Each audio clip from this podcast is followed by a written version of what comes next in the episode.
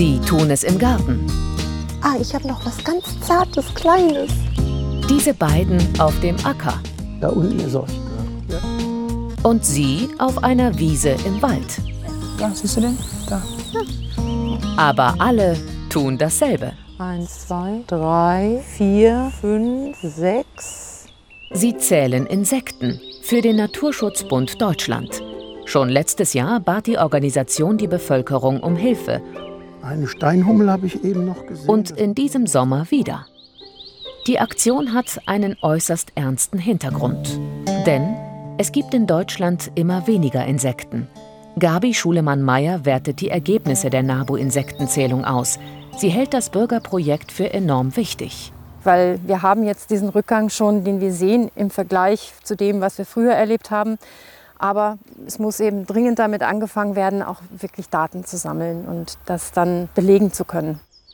Das Ziel ist eine genaue Bestandsaufnahme.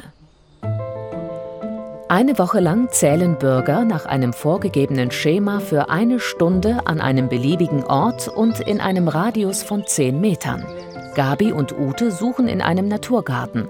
Mithilfe eines Vordrucks und einer Foto-App lassen sich die häufigsten Arten bestimmen und zählen. Die beiden werden schnell fündig. Ich bin erfreut über die Vielzahl von Honigbienen. Also das hätte ich nicht gedacht. Dahin ist alles voll von Honigbienen. Fast noch erfreulicher ist, dass die beiden auch Wildbienen wie Hummeln im Garten entdecken. Denn Wildbienen sind in ihrem Bestand besonders bedroht. Schlecht steht es auch um die Schwebfliegen. 30 Prozent der Schwebfliegenarten sind vom Aussterben bedroht. Und wie sieht es bei Bernd und Hartmut auf dem Acker aus? Da wirst du mit viel finden.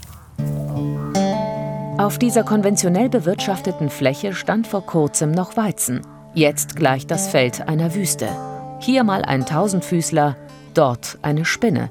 Das war's dann aber auch schon. Es hat lang gedauert, bis wir überhaupt was gefunden haben. Und wenn, dann sind es nur relativ kleine. Und es könnte sein, dass die erst nach der Ernte eingeflogen sind. Ähm, weil vorher wird natürlich auch sehr viel behandelt, um äh, die, ja, die Frucht gut hochzukriegen.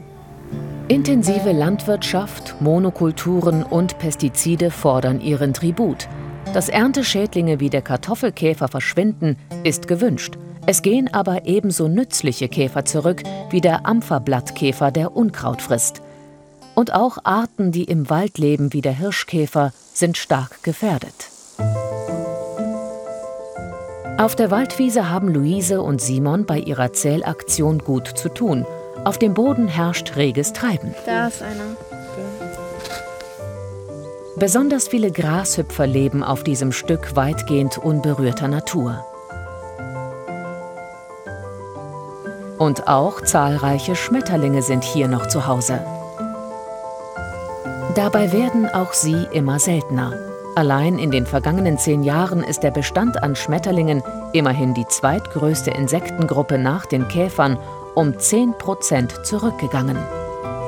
Aber welche Arten wo besonders gefährdet sind, ist noch nicht ganz klar. Um das Insektensterben im Detail zu verstehen, braucht es streng wissenschaftliche Untersuchungen. Die Insektenforscherin Gerlind Lehmann will mit Fangfallen herausfinden, wie es um den Bestand von Fluginsekten in Naturschutzgebieten steht, in der Nähe von konventionell bewirtschafteten Äckern. Die Insekten werden von Alkohol angelockt, den die Forscher in Flaschen an den Zeltspitzen befestigt haben. Das vom Bundesforschungsministerium geförderte Projekt führt eine bereits seit 30 Jahren laufende Studie von Krefelder Insektenforschern fort. Diese wiesen 2017 als erste einen dramatischen Schwund an Fluginsekten in Nordrhein-Westfalen nach, zumindest was die gefangene Gesamtmasse der Insekten anging. Wir hingegen haben jetzt repräsentativ für ganz Deutschland 21 Standorte ausgesucht und wir bestimmen richtig die Arten und haben nicht nur die Massen, also qualitativ und quantitativ. Das heißt also, im Labor wird die DNA dieser einzelnen Insekten ähm, aufgeschlüsselt in einen Strichcode, so wie Sie das vom Supermarkt her kennen. Und dann kann man wirklich sagen, genau welche Art war drin. Über vier Jahre wollen die Forscher untersuchen, welche Insekten wie stark vom Aussterben bedroht sind. Sie hoffen dann genaue Zahlen darüber zu haben. Das Ziel wird sein, ähm, für ganz Deutschland Empfehlungen zu geben der Politik, wie Insektenvielfalt in Deutschland erhalten werden kann, aufgrund unserer Studien. Eine sinnvolle Maßnahme, jedoch längst nicht ausreichend, sind Blühstreifen am Ackerrand. Sie zeigen, wie wichtig eine vielfältige Vegetation für Insekten ist. Allein das, was da rumfliegt, ähm, ist das, das Hundertfache von dem hier.